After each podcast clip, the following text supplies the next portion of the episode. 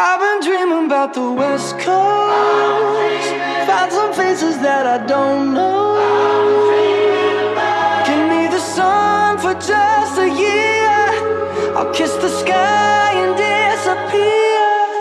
Hola, ¿cómo están? Bienvenidos. Mesa Redonda termina su ciclo este 2022 y estamos muy contentos de hacer este programa el día de hoy porque vamos a hacer un balance precisamente de lo que ha sido esta temporada. Eh, no vamos a recordar extractos de nuestros invitados, pero sí vamos a hablar de todo lo que ha acontecido durante este 2022, que sin duda ha tenido muchísimo que ver eh, con nosotros y también desde la política, desde el punto de vista ciudadano, tenemos muchísimo que comentar. Es por eso que hoy día también me acompaña, como siempre, mi querido amigo eh, Cristian Carrillo. ¿Cómo estás, Cris?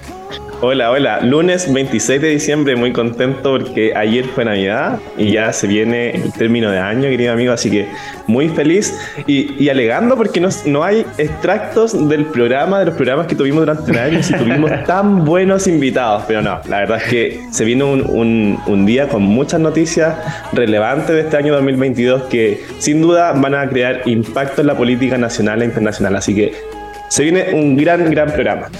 Oye, sí, y además, eh, bueno, espero que hayan pasado una feliz Navidad todas las personas que nos están escuchando, hayan recibido su regalito y todo eso, pero también este programa lo queremos dedicar con mucho amor a todas las personas que de alguna manera lo pasaron mal en esta festividad, particularmente las familias de Viña del Mar, en este gigantesco incendio donde más de 300 viviendas resultaron afectadas y realmente hay una campaña solidaria a nivel nacional incluso para ir en ayuda de esas familias que me imagino que no lo están pasando de nada, nada de bien, pero por lo menos siempre está ese espíritu del chileno que un poquito eh, conmovedor, ¿no? Que tenemos como esa solidaridad eh, que nos eh, caracteriza tanto y que de alguna forma contribuimos y vamos en ayuda del prójimo. Y eso es una virtud que no tenemos que descuidar nunca, sino al contrario fortalecer.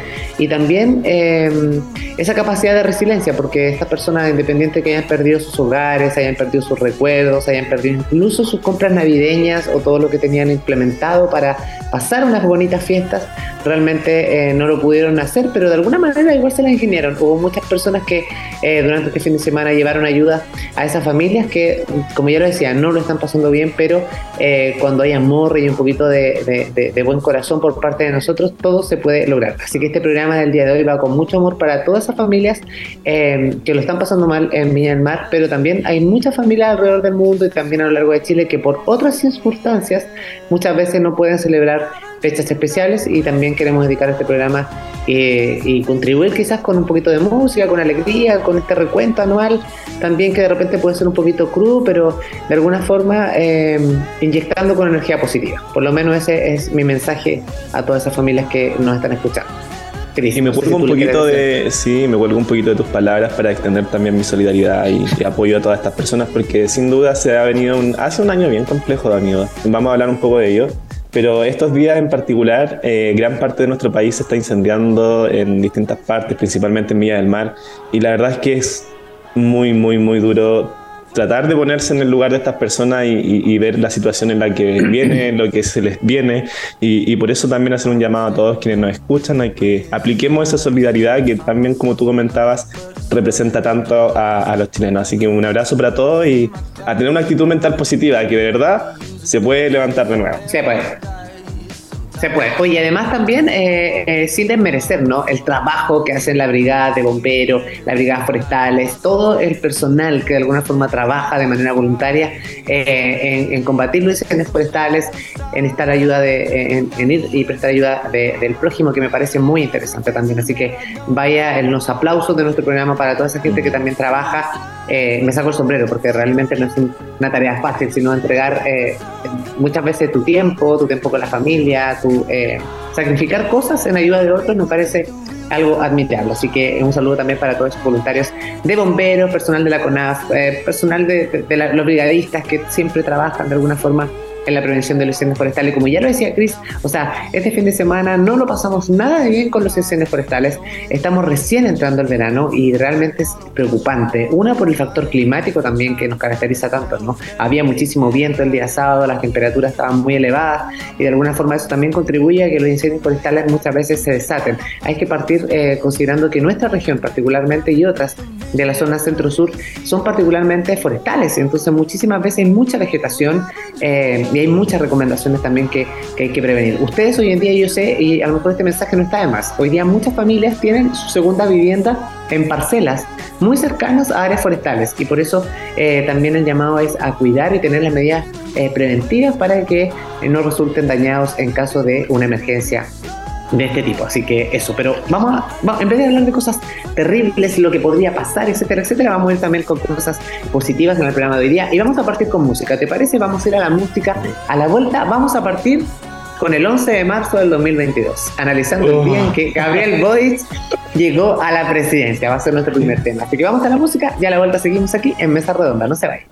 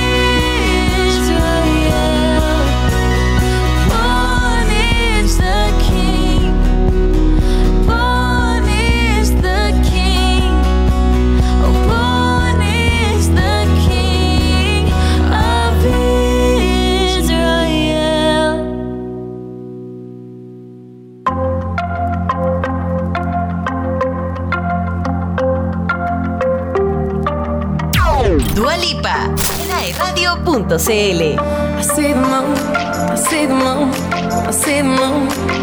Oh, when you're looking at the sun.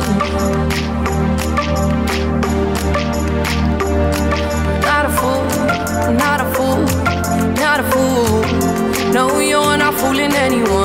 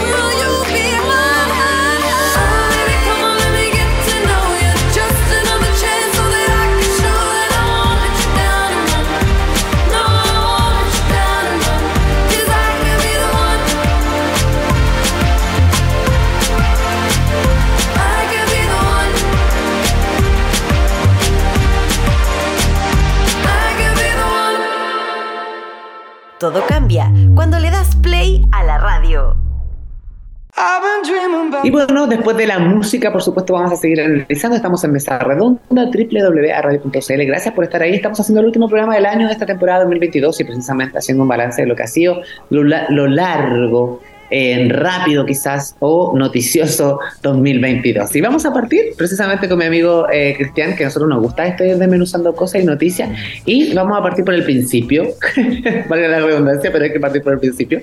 El 11 de marzo del 2022, ¿qué sucedió ese día tan importante para nuestro país? Bueno, Gabriel eh, Boric Funk asume como nuevo presidente de Chile, siendo el número el presidente número 34 en la historia eh, republicana de nuestro país, acompañado de todos su familia y su gabinete en pleno, además de importantes autoridades internacionales invitadas a la ceremonia, fue ovacionado por los presentes al recibir la banda presidencial en un momento de profunda emoción. ¿Qué recuerdas de ese día, particularmente Cris Carrillo, del 11 de marzo? Eh, me pone un poco en aprietos, pero la verdad es que me, impresiona un poco eh, todo lo que ha pasado con respecto a este periodo presidencial, porque eh, sin duda en, primera vuelta de la campaña fue otro candidato presidencial el que llevaba la delantera, en ese entonces era mm. José Antonio Cast, y, y, por lo general en la historia de nuestro país siempre aquel que pasaba segunda vuelta en primera en primer lugar siempre era el electo y, por primera vez pasa que otro, otro candidato es el electo, en este caso Gabriel Boric, con más de 4.600.000 votos. Por lo tanto, es, algo histórico y sin duda eh, viene a, cambiar drásticamente muchas cosas que para nuestro país seguía una ruta eh, fuera de derecha, fuera de izquierda, siempre seguía como la, misma ruta, digamos, mm. como, como una estabilidad eh, política en cierta manera.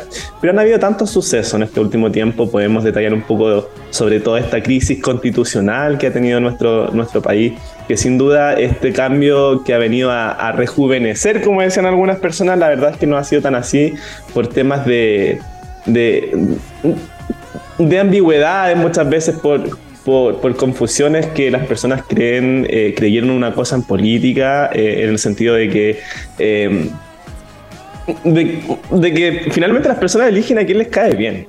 Eh, no, no, hay un, contexto ideológico de fondo de que me gusta este cómo piensa con respecto a la economía, con respecto a cómo piensa con, con el tema de la familia, sino que hay temas más ideológicos de fondo, eh, pero, pero claro, eh, para mí la verdad ha sido bastante decepcionante el primer año el presidente Gabriel Boric y creo que, que, ya último programa del año vale la pena decirlo.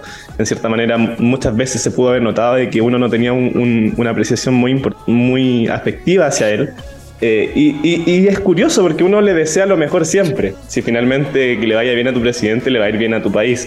Pero, pero una vez que ha, tomado el poder y ha tomado la, bandera de, de, hacer campaña por una propuesta constitucional y, y cómo en cierta manera ha sido distinto lo que ha hecho con lo que ofreció en campaña, la verdad es que me tiene un profundo, em, una profunda decepción.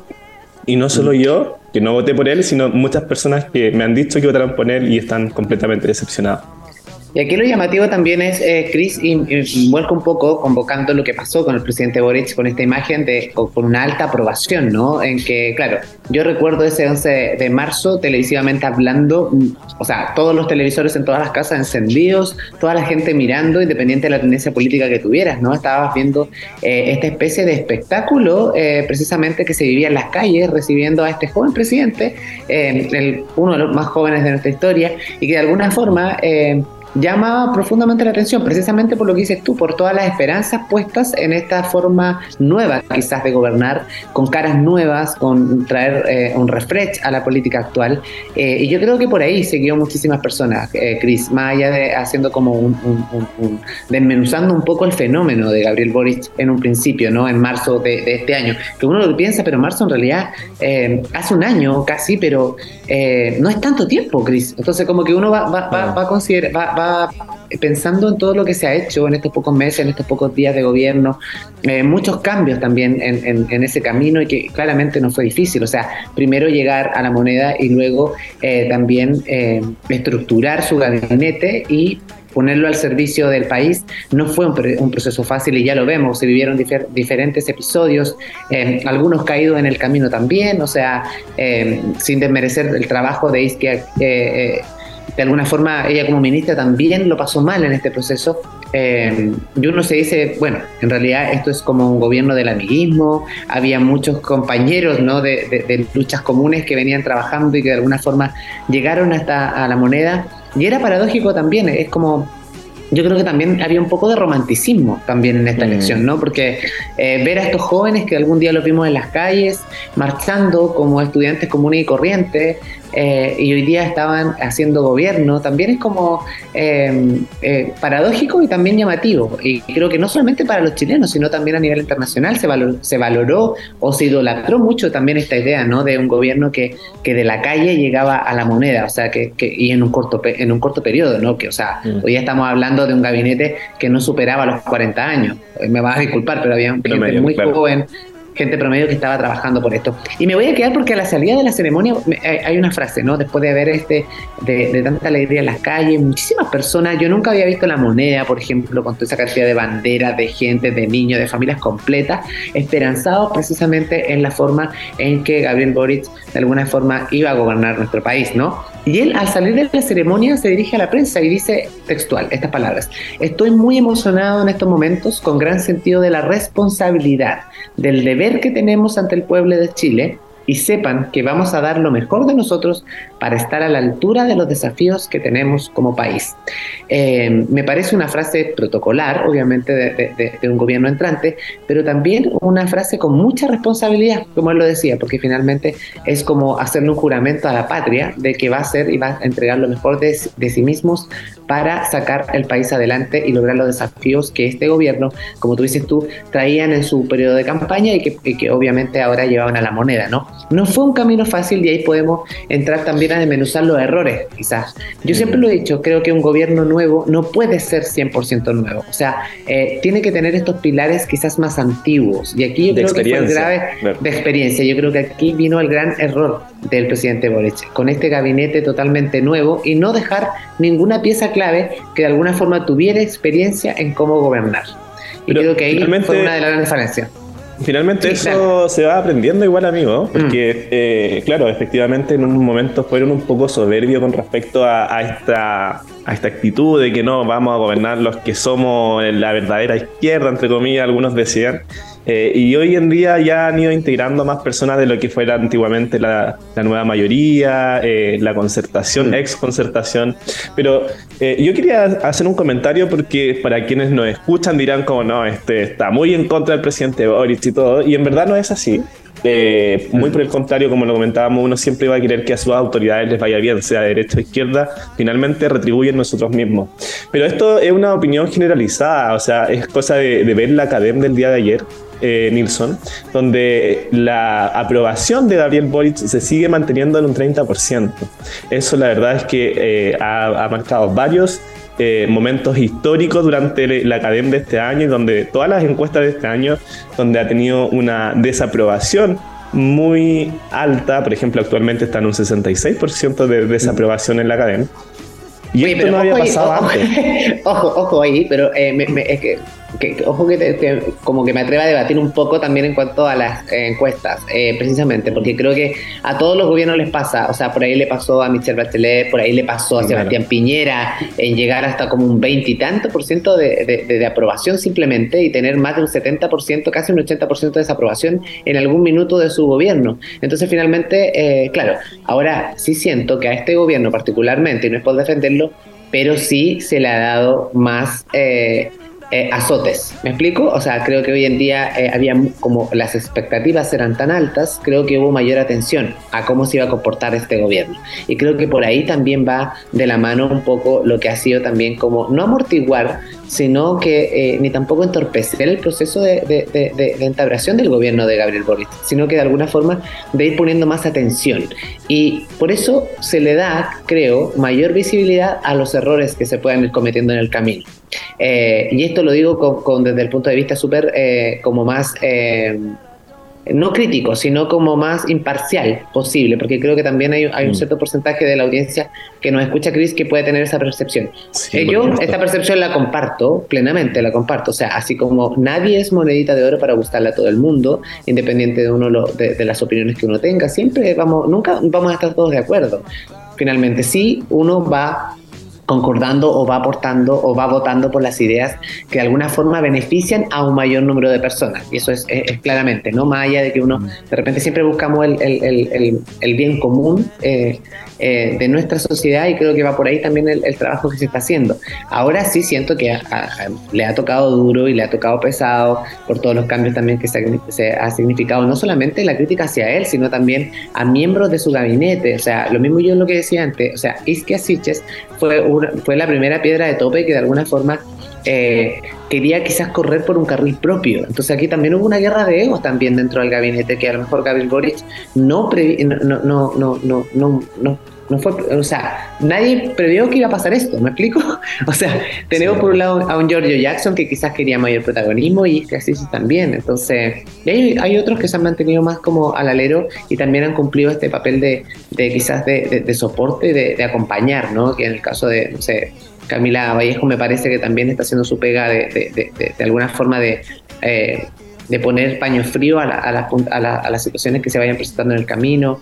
Carolina Toá me pareció un acierto, hay que decirlo, en el minuto que estaba muy eh, crítico la instalación de este gobierno, eh, Carolina Toá logró de alguna forma eh, sacar a flote también este proceso y decir, oye, Estamos, yo, es como, es como la, sensación que yo tenía es como llegó, llegó la, la, la, profesora del curso, la profe jefe, y vamos a ordenar un poco el curso, ¿cachai? O sea, usted es el presidente del curso, pero yo voy a ordenar un poquito cómo funciona eh, en la interna, y creo que eso se, se, se, se, empezó a lograr. Ahora, claro, estamos en diciembre, ya han pasado 10 meses eh, de todo este proceso, y eso es súper importante también cómo se vaya haciendo. Así que bueno, esperemos que que siga eh, por esa senda de, ir comunicando las cosas también de una forma eh, positiva. Y creo que la prensa también tiene que entender eso. Y nosotros como medios de comunicación, si bien eh, en este programa hemos sido bastante críticos con el gobierno del presidente Boris, porque efectivamente hemos sido transparentes y también realistas. O sea, no le podemos estar tirando flores cuando definitivamente no se ha puesto la visión o el interés en temas que realmente la gente espera respuesta oportuna.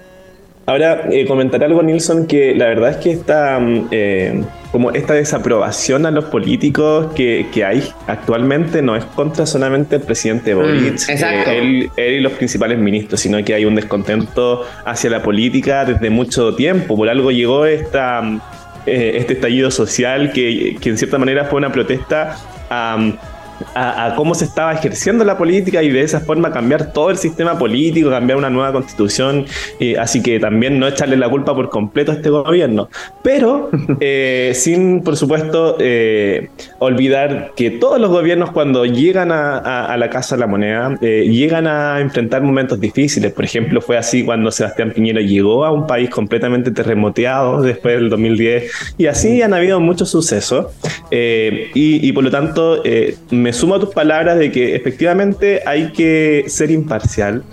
Eh, a todos les toca difícil en, en, el cargo, como dicen, otra cosa sin guitarra, pero también hay que considerar que hay hay políticos muy buenos en este gobierno y otros que no tanto. Y sin, sin duda, Carolina Toá fue un acierto en el sentido de que ella tenía una experiencia ya antes, había sido alcaldesa de, de Santiago. Y, y, claro, viene a firmar un poco, a ponerle más contundencia a esta mano política del gobierno Boric. Eh, así que, claro, hay que ser imparcial, eh, pero sin olvidar, por supuesto, los sucesos que, que han sucedido.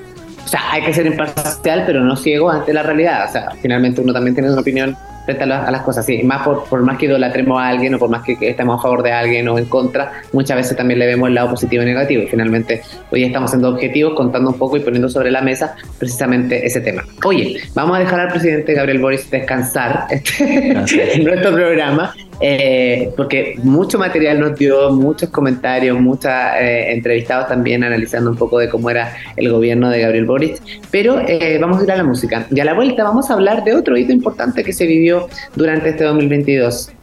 tú dirás, ¿de qué está hablando este individuo? Bueno, te cuento. La Convención Constitucional.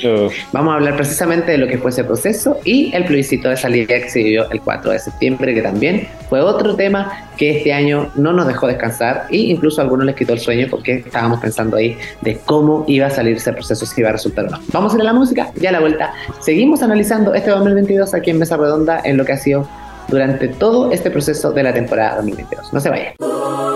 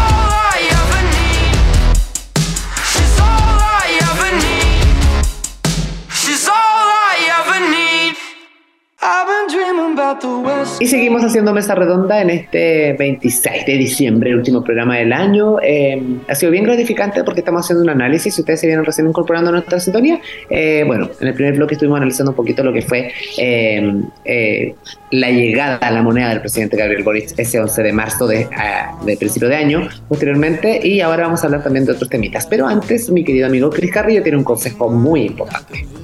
Así es, amigo, quiero hablarle a todos quienes nos escuchan de Mundo. Cámbiate a la internet fibra más rápida de toda Latinoamérica desde solo 7.495 pesos. Revisa esta y otras ofertas en tumundo.cl o llamando al 600 9100 900. Mundo, tecnología al alcance de todos.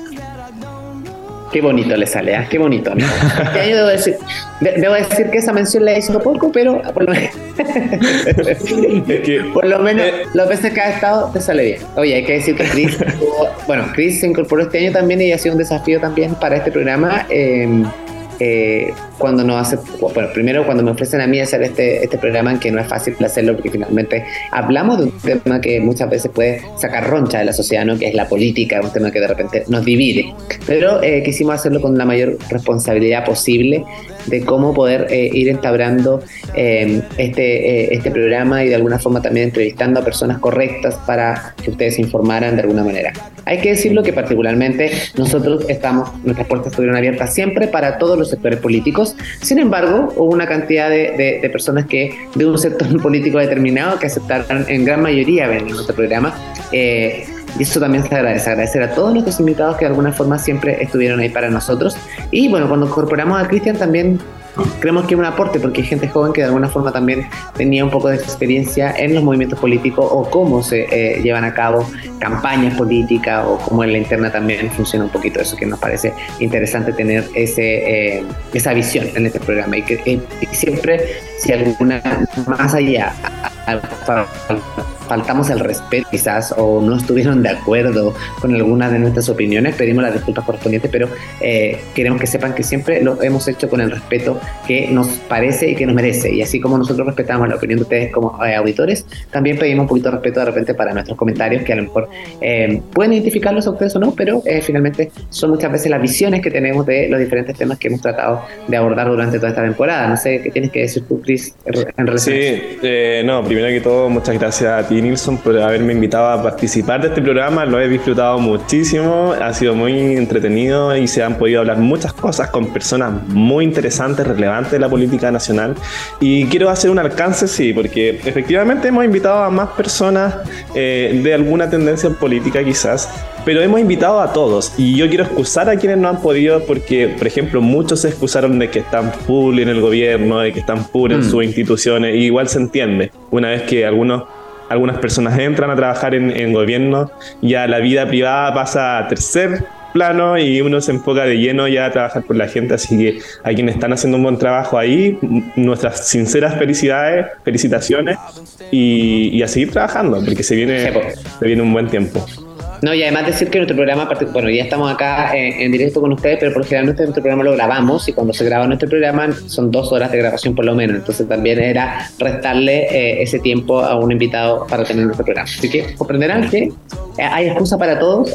en este caso no agravan las faltas, sino que están haciendo un trabajo positivo. Oye, vamos a hablar de otro tema porque yo lo decía antes de hablar de, del tema que planteamos en el bloque anterior. La Convención Constitucional nos dio para todo, desde memes hasta eh, conflictos familiares, porque incluso era tema familiar, donde incluso la familia, porque a mí me pasó que eh, debatía muchísimo precisamente a esta fórmula, ¿no? La Convención Constitucional, que de alguna forma, valga la redundancia, para nosotros era eh, totalmente distinta, porque no había un, una estructura determinada cómo se iba a implementar en nuestro país. ¿Fue un proceso engorroso? Sí lo fue, eh, porque pasaron una infinidad de cosas que no vamos a entrar a enumerar porque finalmente eh, sería engorroso y también tedioso y ustedes seguramente lo mm. escucharon y ya todo el mundo lo sabe, todo el mundo lo vio. Eh, convencionales que parecían verdadero reality, y hay que decirlo, yo siempre lo decía en este programa y, con Chris nos reíamos un poco de eso, que todos los días era esto como pan y circo, ¿no? ¿Qué es lo que, qué es lo que va a pasar hoy día? ¿Qué, qué se va a disfrazar de qué cosa? ¿Quién va a salir con tal broma? O, o, o, o pidiendo cosas que de repente uno decía, pero oye, si le están pagando para que redacten un texto, eh, no es para que se presten para esto, pero creo que fue una gran vitrina y como lo digo, de un reality show. Muchos quisieron figurar más de la cuenta en este proceso. Algunos definitivamente lo lograron porque se llevaron como todos los créditos quizás de, del principio de, reconocimiento, ¿no? De que ponerle cara a esta convención constitucional para bien o para mal, pero de alguna forma lo lograron. Y otros trabajaron en forma silenciosa con un subgrupo de asesores que me parece también aplaudible y admirable porque hay gente que realmente trabajó en esa convención más que eh, figurar eh, o aparentar una cierta cosa, ¿no? Mucho se cuestionó también porque precisamente al principio se dijo, oye, una convención constitucional escrita por chilenos comunes y corrientes, escrito por chilenos de a pie, ¿no?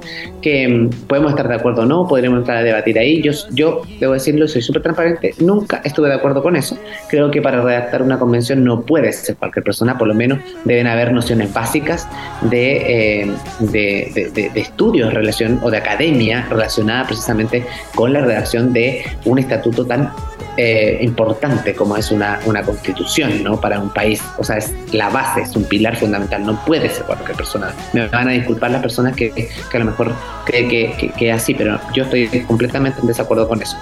Y bueno, y ahí pasó todo este proceso de dimes y diretes de, eh, de algunas personas que querían figurar más que otras, pero ese proceso, la gran duda era si efectivamente iban a cumplir el tiempo.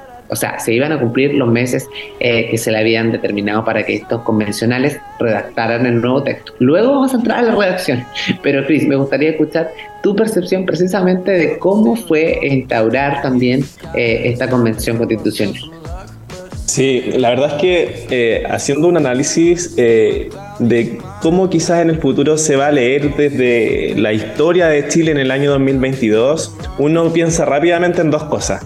Eh, cambio de presidente Gabriel Boric, ya lo hablamos un poco, y, lo segundo es este proceso constituyente que da por, por terminado con un plebiscito en el cual gana el, el rechazo, hay que decirlo, con 7.832.000 votos, es decir, un 61% a favor del rechazo. La ciudadanía chilena, la, la, nación chilena, le dice que no a esta propuesta constitucional, que en, en, cierta manera se debe mucho a este reality que tú bien dices, Nilsson, que nosotros lo veíamos, todas las semanas teníamos algún material extra eh, eh, para poder hablar sobre no solamente lo político, sino también sobre las cosas que pasaban dentro de, la, constitución o del, proyecto constitucional. Nosotros tuvimos a muchos invitados que fueron... Eh, constituyentes y, nos daban un testimonio de cómo se vivía esta situación al interior del pleno, digamos. Y, y, del ex Congreso Nacional. Así que la verdad es que desde mi punto de vista yo pienso que lo mismo que tú, que no cualquier persona puede hacer una constitución, yo lo he reconocido abiertamente en el programa en varias oportunidades, que cuando yo entré a estudiar Derecho, la verdad es que ni siquiera sabía lo que era una constitución. Y, y es porque falta mucha educación cívica en nuestro país hoy que ya falta tan poquito para ser abogado. Eh, pienso de que las personas deberían tener eso eh, esos conocimientos que son, bueno, ya la, gente lo tiene, o sea, después de lo que hemos estado viviendo, la gente ya sabe lo que una constitución, lo que tiene, pero aún falta más. Y sin duda, eh, para eso tenemos que seguir educando cívicamente, eh, programas como estos le hacen mucho favor a ellos. Pero también nosotros tenemos que ser responsables y pedir que si vamos a tener una nueva Carta Magna, que esta sea redactada por personas que sin duda hayan estudiado derecho principalmente o ciencias políticas, carreras que son afines al, contenido de la constitución para que de esa forma no tengamos una nueva constitución, sino que tengamos una nueva y mejor constitución de la que tenemos actualmente, porque lo que queremos son mejores condiciones para todos, no seguir como o igual o peor, siempre uno tiene que aspirar a más. Y finalmente este porcentaje que mencionabas tú, ¿no? Del 61,86% de apruebo, de, o sea, de rechazo a esta nueva constitución el, 4 de septiembre, eh, de alguna forma también reflejaba eh, dos cosas muy paradójicas. Una, porque hay que decir que el gobierno de turno era su gran eh, as bajo la manga, o sea, era la carta que, con la que llega a la presidencia, hay que mencionarlo, o sea, se prometieron muchas cosas y dentro de ellas la nueva constitución era eh, de alguna manera el gran símbolo ¿no? de este nuevo gobierno. Eh, eso, desde mi percepción, creo que cuando la gente empieza como a tomar y hacerse conciencia, consciente, perdón, de todo lo que estaba pasando, precisamente por ciertos personajes, yo creo que ciertos personajes le hicieron mucho daño a este proceso. Y cuando em, le empezamos a poner atención a esos pequeños personajes, a esas situaciones que no nos parecían correctas, la gente fue tomando su propia decisión.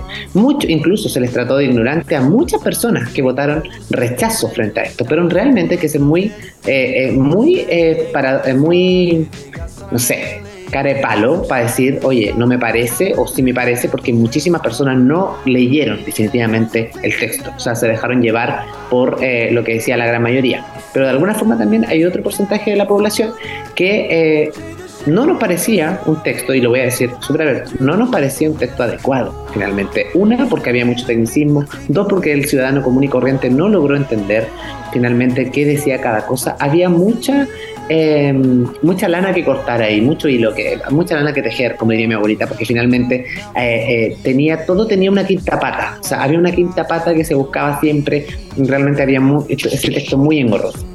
Me parece eso también un tema interesante ahí, porque el gobierno definitivamente es cuando se, se produce su mayor baja eh, de aprobación, precisamente, ¿no? El, después de la cadena, después de este proceso, el presidente Boric baja inmediatamente su índice de aprobación y eso también me parece que también fue una bofetada o un balde de agua fría para el gobierno de turno. Eh, ahora, eh, este, el resto del año, esto fue septiembre, estamos en diciembre y muchos han preguntado qué es lo que va a pasar en el futuro. Y déjenme decirle que finalmente, el, recién en diciembre de este año 2023, que todavía no comienza, vamos a tener novedades, ojalá Dios quiera, frente a esta posible nueva constitución donde de nuevo tendremos que ir a un plebiscito de salida. Hoy en día sí hay algunas determinaciones y algunos acuerdos en cómo se va a implementar. Y efectivamente creo que nos escucharon, van a haber expertos, eh, van a haber algunos eh, ciudadanos eh, que de alguna forma tienen más conocimiento en el área para poder redactar esta Carta Magna, como decía Cris. Y por otro lado, los que ya fueron parte del proceso convencional no podrán ser parte de este nuevo proceso. Eso hay que decirlo. Así Un aplauso para ellos. Interesante, porque ya aprendimos de, de, los errores, muchas veces se aprende. Creo que la lección está más que aprendida, periodo Cris. Así que esperemos lo que pase de aquí al 2023. Yo tengo esperanza en que definitivamente es una promesa inconclusa por parte del gobierno de, de Gabriel Boric y yo creo que sí o sí eh, la ciudadanía está dispuesta a esperar, pero yo creo que más allá del 2023 esto no tiene tiene tregua para esperar. O sea, algo va a pasar definitivamente si no, si no, te llega, si no se llega a tener algo concreto. Sí, y algo que tú dijiste, Nilsson, que es bien clave. ¿ah?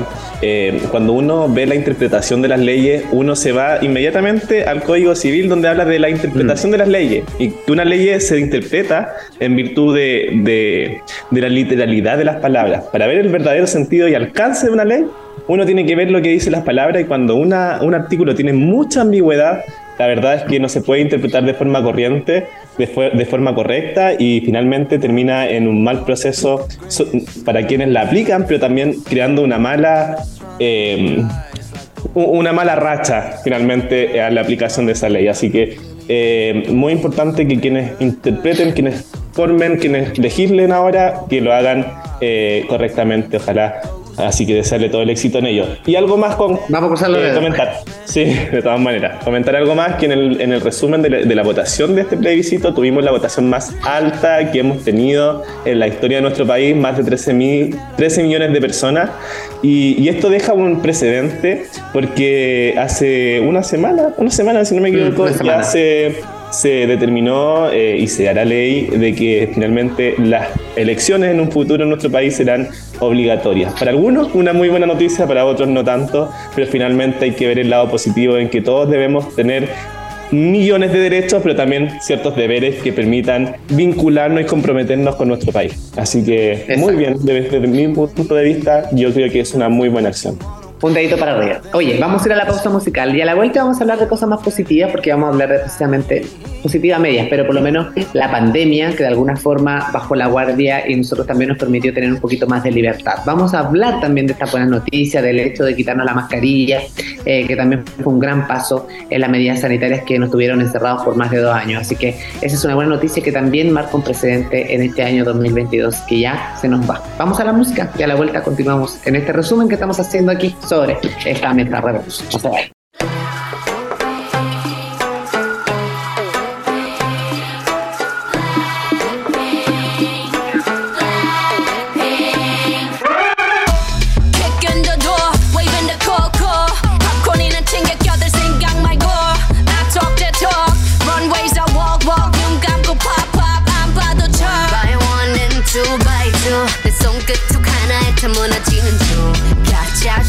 then why did you make no sense? You couldn't get a dollar out of me.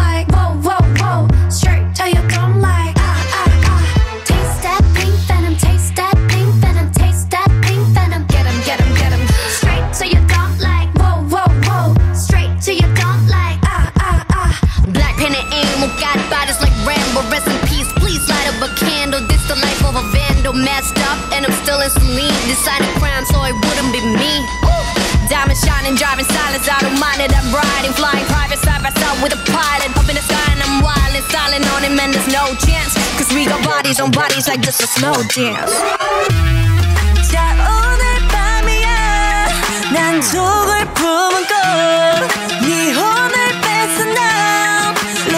you made us.